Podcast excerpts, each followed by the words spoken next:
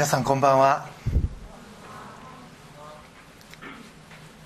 先ほどお読みいただいたのは「ラザロ物語」の続きです。前回の内容を少し振り返りますとベタニア村に着いたイエスが姉のマルタと村の外で話をする場面でした。ラザロが死んで4日も経った後に到着したイエスに対しそのことを残念がったマルタでした。が神の子イエスは偏在なるお方だけでなく時間も超越したお方です。ラザロの死をとどめる気さえあればその場におられなくてもそれは可能なわけです。そのことを信じきれないマルタでしたがこれはマルタだけでなく僕たちの信仰もあくまで不完全。でもそんな不完全な僕らにも惜しみない愛と恵みを注いでくださるお方だということを前回ラゾロ物語第2話でお話をしました。また愛に生きることの大切さもお話をしたと思います。それは愛ある人生を今生きることがつまり神から頂いている愛を人に流し人にお伝えすることが死んでからの私たちの死に打ち勝つ力なんだ。ということです。今日はその続きの第3弾。姉のマルタがイエスとの会話を終え妹のマリアを呼びに家に戻ります。そこで展開されるストーリーからイエスのもたらされる豊かな恵みについて3つのポイントでお話をしたいと思います。まず1つ目のポイントはイエスはあなたの名を呼ばれる。マルタは28節で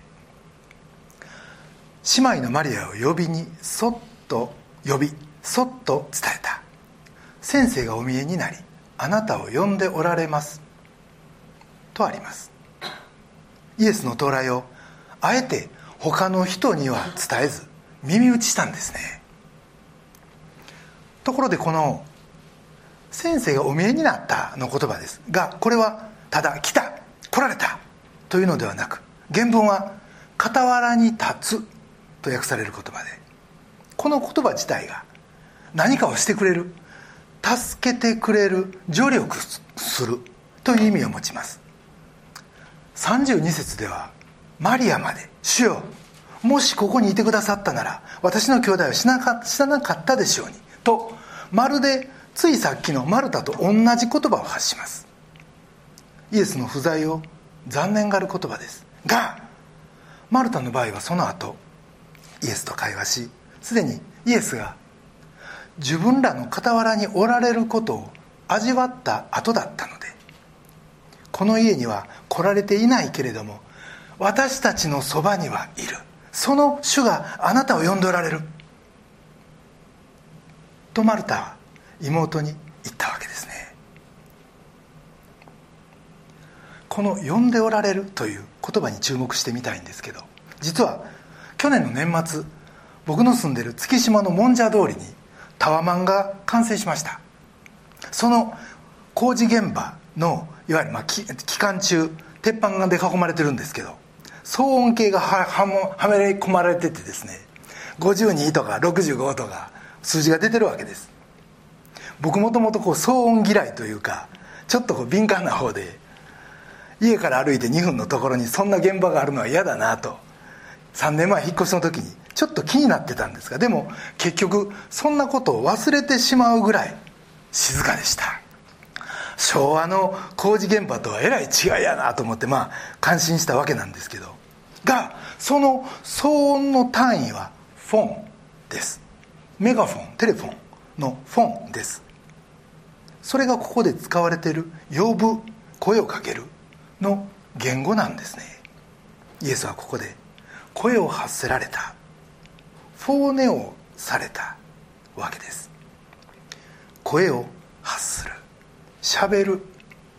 これって非常に物理的な現象でイエスが声を出して「あなたを呼んでるからすぐに行きなさい」とマリアに言うんですね。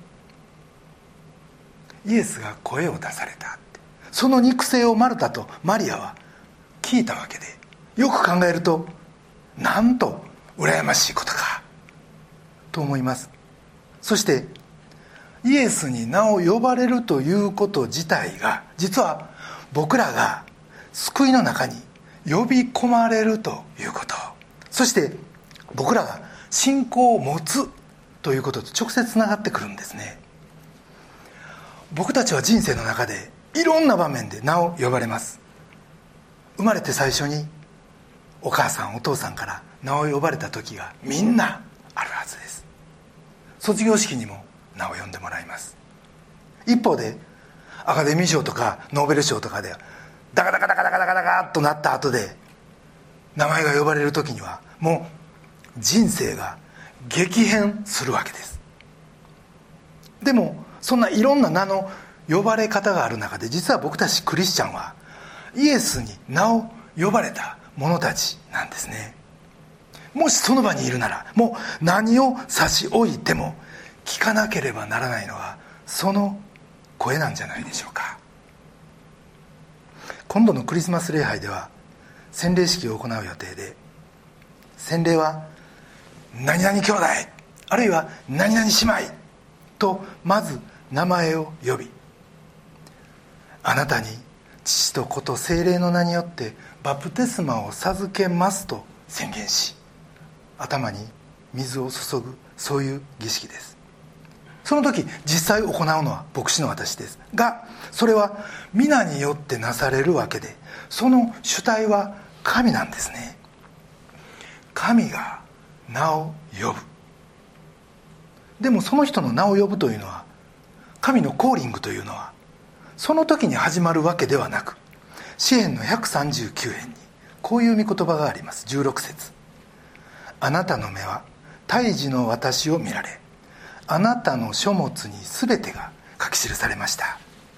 私のために尽くされて作られた日々がしかもその一日もないうちにと。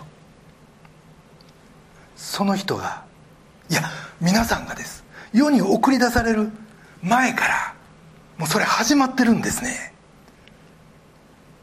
マリアはここでイエスに呼ばれた。あなんて羨ましいとさっき言いました。が実は僕らの名前も呼ばれてる。それも僕らが全然知らんうちから呼ばれ続けてそして今こうして僕たちは礼拝の民としていただいているということを覚えたい。と思います。イエスはあなたの名を呼ばれる。これが一つ目のポイントです。二つ目のポイントはイエスの憤りの2つの理解です。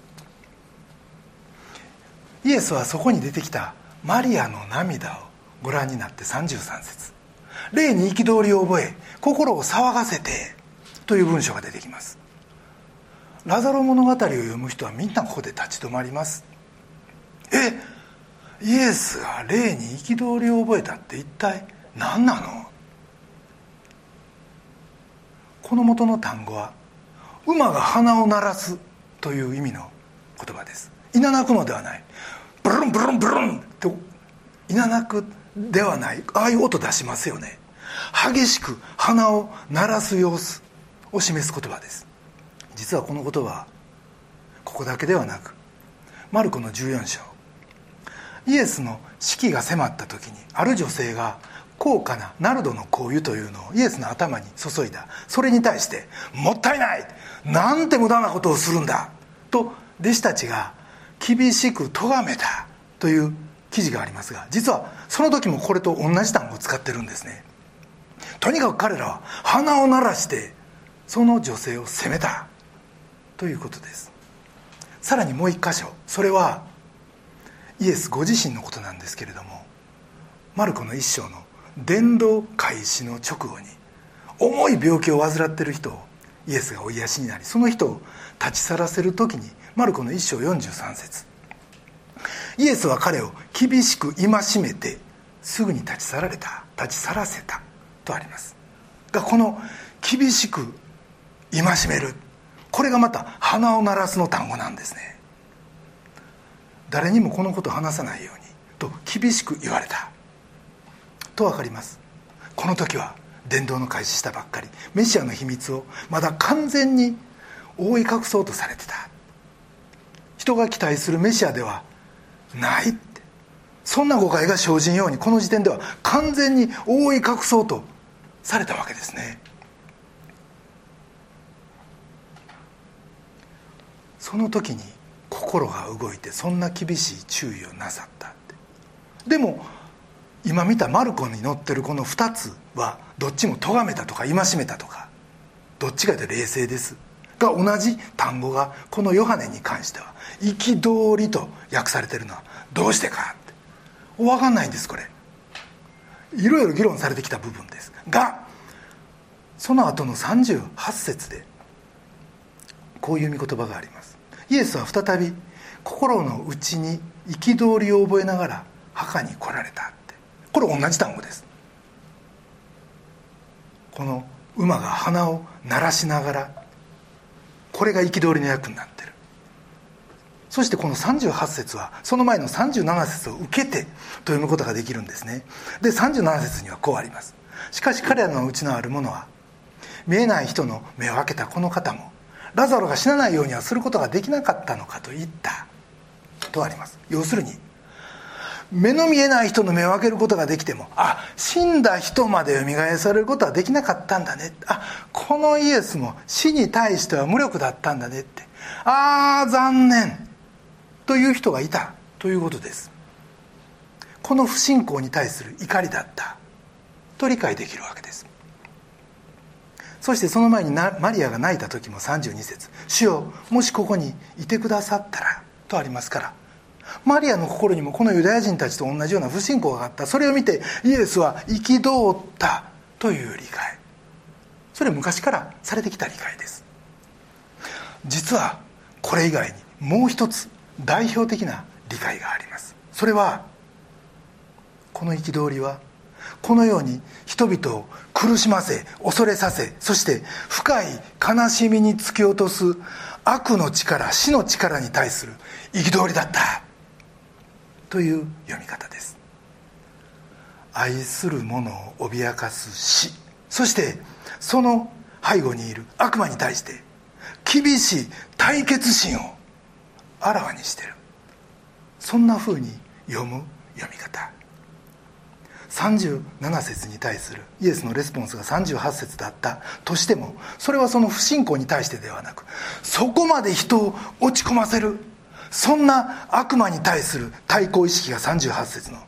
イエスは再び心の内に憤りを覚えながら墓に来られとなりその後ラザロの墓に向かってそこを支配している死に対峙するわけです。そして大声で43節。ラザロよ出てこい!」と。叫ばれた。その大声になったのだ。と読むことができるわけです。イエスの憤りにはこの2つの理解がある。これが2つ目のポイントになります。3つ目のポイントそれは最後の戦いの始まりです。この3つ目のポイントは先ほどの後者の理解。つまりイエスの憤りを悪魔への怒りと理解した上での話となります。がここのイエスの鼻を鳴らすほどの感情を単純な怒り憤りと解するのではなくもう一つ33節の心を騒がせてさらには35節の涙を流されたというこのイエスの心を表す描写と合わせて読む時にもっと確信をついた理解ができてくるんですね。実はこんな憤り興奮涙悲しみそんなイエスの心の動きを表した箇所っていうのは福音書の他の箇所にはないんです。もともとイエスが喜んだとか楽しんだとか悲しんだとかいう描写も非常に少ないのが実情です。じゃあなんでそこまでこれだけ集中してこの描写がこの箇所にあるんでしょうか。ここには文学好きの方もおられるかもしれませんがドストエフスキーの研究者の一人でやはりロシアの文学者のメレジェコフスキーという人がいます。彼もクリスチャンでしたがその彼が「来たりつつあるイエス」と題する。ラザロ物語に関する文章を書いてるんですね。ちょっと読みしますとこういう内容です。ラザロがもうすぐもうすぐ復活することが分かっているイエスがどうして泣かれたんか。でも僕らが恵まれるのは人間にとって全てを疑い得てもこの涙だけは疑えないということ。人間にとってこの涙だけは信じることができる。それは世の終わりまで。そして死にゆく人にとってもこの涙は死の闇を照らす光なのだ。メレジェコフスキーはそういうわけですね。イエスの流した涙は決して感傷的な涙じゃないって。死に赴く者にとってそれはその死に打ち勝つ力強い涙だ。僕らが死に赴こうとする時思い出すべきはこのイエスの涙だというわけです。そしてその時はっきりするのは僕らもこれから闇に向かって歩いていくんじゃないということです。逆に命に命の光に向かって歩いていくんだ。と確信できる。この涙が僕らの命に対する信仰を新たにしてくれる。このロシアの信仰者はイエスの涙をそんなふうに読むわけです。僕らは死ぬ時にこのイエスはこの自分のために今まさに涙を流してくださってる。と信じて死ぬことができるということ。それもその愛が激しい憤りと共にあるということ。この憤りがどこから来たのかというのは2つの議論があると先ほど言いました。が僕は愛する者の持つ悲しみがこのイエスの憤りを生んだんだと思います。一方で周りの人たちの不信仰もその要因の一つやったでしょう。でもその憤りを持ってイエスはラザロをどこに葬ったのか？と聞きラザロに会いに行くんですね。すでにそこでイエスは死に立ち向かっておられる。そして死をもたらす死によってもたらされる周りの人たちの不信仰にも憤りを燃やしておられる。そこに僕らは救いを見ることができるんです。光を見ることができるんです。そしてそれが先ほどの死の闇を照らす光なんですね。イエスの愛の憤りがそこにあるということです。なんちゅう光かと思います。実はこの11章の出来事から坂道を下るようにイエスの十字架の道が動き始めます。それを示すのが先ほどの「霊に憤りを覚えて」という言葉の後に出てきた「心を騒がせて」の言葉です。実はこれ以降ですねこの「心を騒がせて」の心が大切な場面にガンガン出てくるわけです。例えばです。12章の24節であの有名な御言葉があります。一粒の麦は地に落ちて死ななければ一粒のままです。しかし死ぬなら豊かな実を結びます。これが語られた直後で27節。今私の心は騒いでいる。何と言おうか。父よこの時から私をお救いください。と言おうか。いやこのためにこそ私はこの時に至ったんだ。と言っておられます。実はヨハネの福音書にはゲッセマネの場面はないんですね。がこの記述があのゲッセマネの汗が血のように滴ったと言われる祈りをイエスの内側から描いてるんじゃないでしょうか。心が騒いで心が動きに動いてというイエスの心を赤裸々に物語ってる。さらにこの後13章にはユダの裏切りの場面があるんですね。そこでもこの言葉が使われてます。13章の21節。イエスはこれらのことを話された時心が騒いだ。そして明かしされた。誠に誠にあなた方に言います。あなた方のうちの一人が私を裏切ります。ここにも心を騒がせるイエスがおられる。さっきはマリアとかユダヤ人の不信仰に憤りを発せられたわけです。がこの13章の憤りというのはもうここで明らかにされたユダの不信仰ユダの絶望に結びついた憤りでした。とにかくユダはもう神の子が信じられないってもうそんな絶望の中にいたわけです。そして結局神の子を裏切りもう死に追いやってしまうんですね。この13章ではその後13章の38節。誠に誠にあなたに言います。鶏が鳴くまでにあなたは三度私を知らないと言います。これはペテロの裏切りの予告です。ところがですまさにその直後14章1節。あなた方は心を騒がせてはなりません。と間髪を置かずイエスは語られるわけですね。13章38節で終わりますから14章1節のその言葉はまさにその直後息もつかずに発せられた言葉です。私は心を騒がせて今から世を去るって。それはあなた方がその心騒ぎをもう経験しなくていいようになってだから心を騒がせるんじゃない。私が全て持ってくって。神は生きておられる。あなた方のそばにいるからあなた方は大丈夫だって。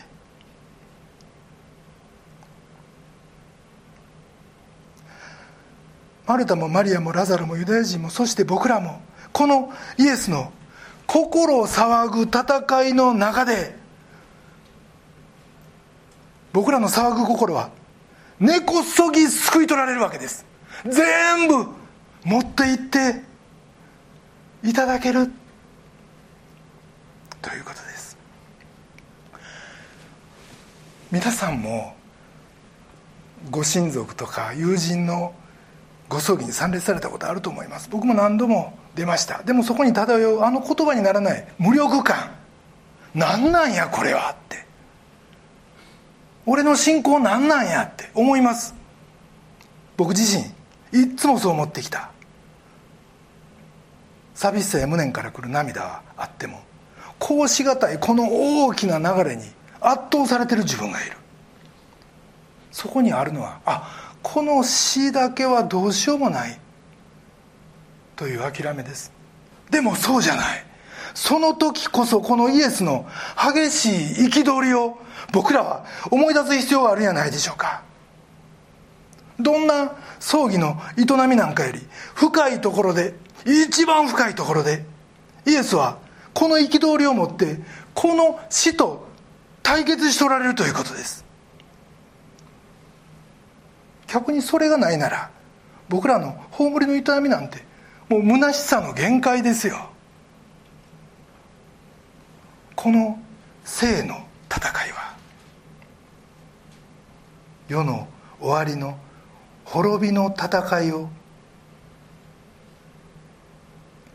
先取りしたもんだったんじゃ。ないでしょうか。主が滅びから命へ大転換する戦いをもうこの時始められてた。そうとしか思いません。つまりこの2000年前のこのベタニアの寒村でイエスはこの最後の戦いを始められたということです。全ての人間の営みを終わらせあらゆる望みをぶった切るその敵に対して主は憤りを発して愛の憤りを持ってご自分の全ての悲しみ苦しみを注ぎ込む憤りを持って目の前の絶望と戦ってくださったんです。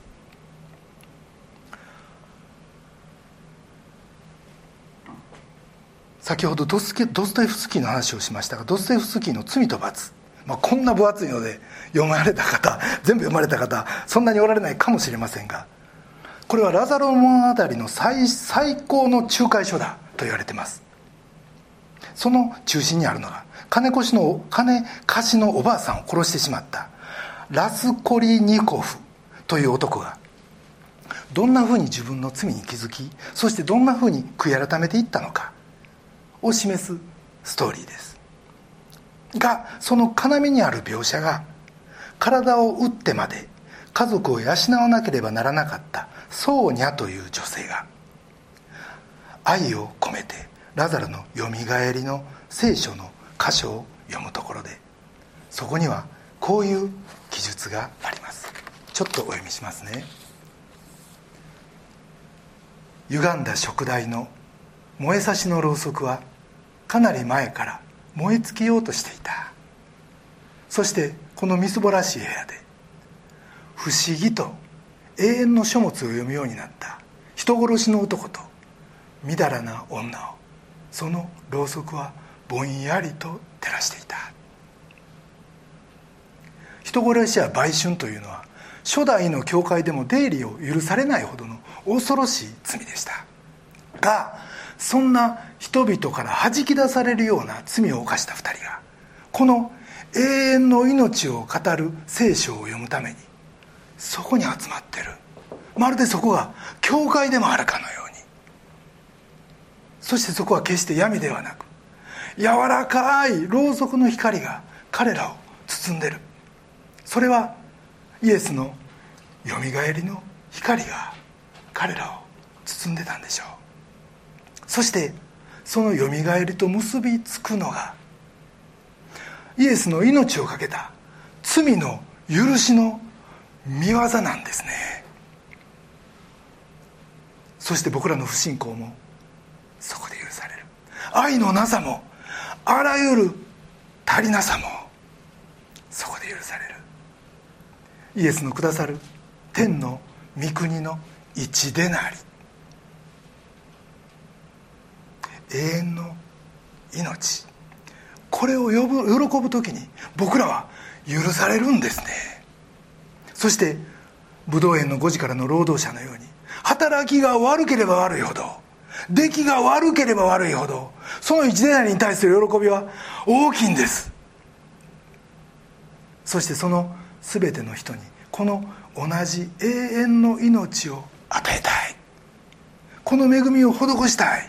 これがイエスのこの最後の戦いの目的でありまた希望なんですね。最後の戦いの始まり。これが3つ目のポイントです。今日はラザロのよみがえりの記事を通して死との戦い絶望との戦いまたその背後にあって私たちに絶望をもたらす。悪魔との戦いに入られた。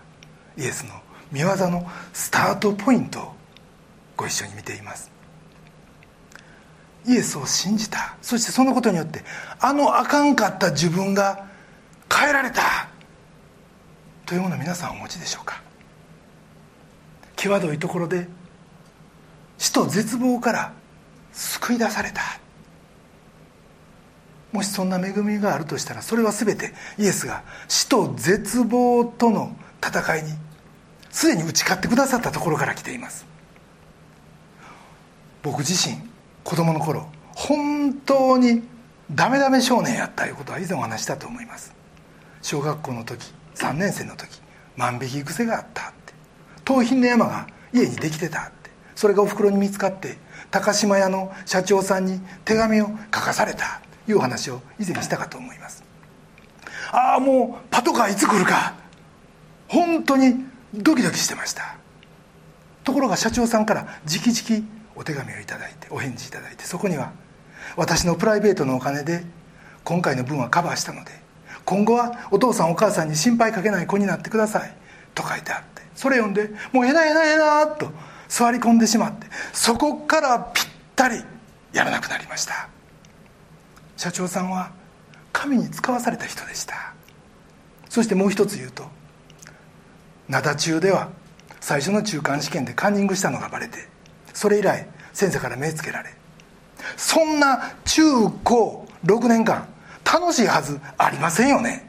そのストレスで勉強せんわ外で暴れるわもう最低でした。そのカンニング見つけた先生はその後校長されその後今引退して80で神戸におられ先日同窓会があった時下村君が牧師になったと聞いた。いい牧師になると思うとみんなの前で話をしてくれました。感動で涙が出ました。その先生は僕が悪行この50年間誰にも一言も話しませんでした。本当に箸にも棒にもかからん少年でしたがイエスの涙イエスの怒りイエスの憤りを持ってのこの死との格闘はそんな僕を絶望から根底から救い出すための戦いでもありました。多くの神の使いに囲まれ僕の人生は守られてきました。寺子屋合気道でいろんな子供を見るけど当時の僕と比べたらもうみんなようできる英語ばっかりやとつくづく思います。そして僕がこうして今立ち直られたのは。そして牧師をさせていただいているのは紛れもなくこのイエスの戦いのおかげ。そしてどん底ヨセフに主がヨセフと共におられたのでという大逆転があったようにあのひょっぽこひょうちゃんにひょうちゃんって僕の中国名です。にも主が共におられた。いうことです。ヨセフもマルタもマリアも願ったことはすぐには叶わりませんでした。でも大きな祝福の流れに彼らはいた。命の流れはすでに起こってた。それはもう止めようがなかった。いうことです。主が共におられた。ヨセフと共におられた。そのようにマルタにもマリアにもひょうちゃんにもあなたにも主は今この瞬間共におられるということです。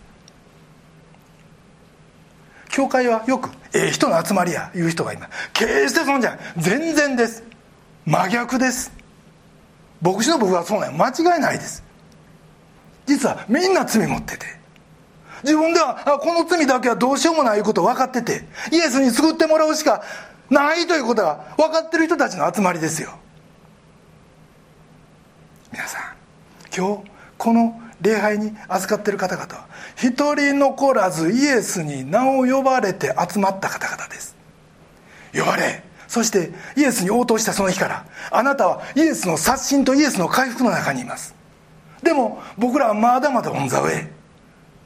罪人です。ですからそのいまだにあかんところをぜひ今日イエスのところに持っていきましょう。そして悔い改めましょう。イエスはあなたを抱きしめ喜びそして最高の祝福を持って許してくださいます。そして生まれ持った DNA なんかじゃないって。生まれ育った環境でもないって。そういったものを全部リセットする。いやいやそれらを全て転じて益とされる主の祝福で覆ってくださいます。死の恐怖からもあなたを完全に解放してくださるこのイエスの死とのバトルは大から小に至るまで全ての傷傷を癒す薬です。どうでしょう？この主からの許しと癒しをいただいて死から命への復活の喜びを。これから始まる。新しい人生を通して私たちこの TCC の教会家族と共に思う存分味わっていこうじゃありませんか。イエスと共に今日から歩み出そうじゃありませんか。それでは一言お祈りいたします。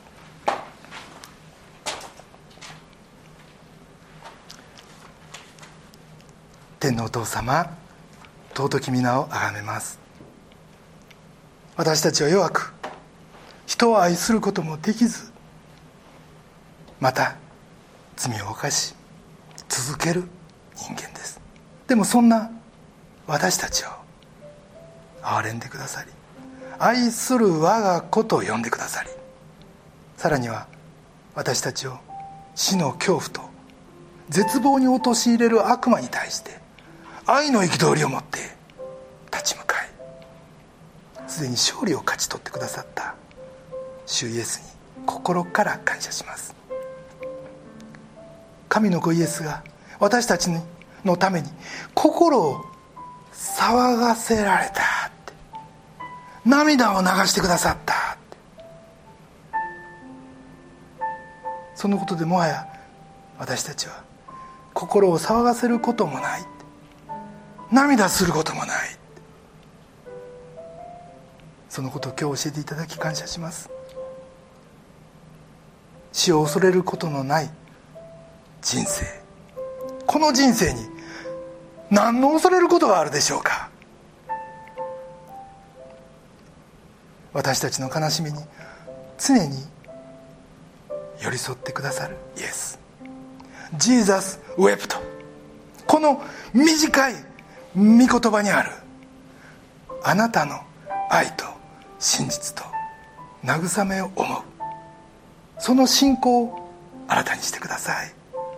どうぞ新しい1週間もお一人お一人があなたの愛の語りかけを聞く1週間となりますように。そして悔い改めに導いていただき命と平安と喜びの日々を歩むことができますように。お導きください。尊き私たちの救い主主イエス・キリストのお名前によってお祈りします。アーメン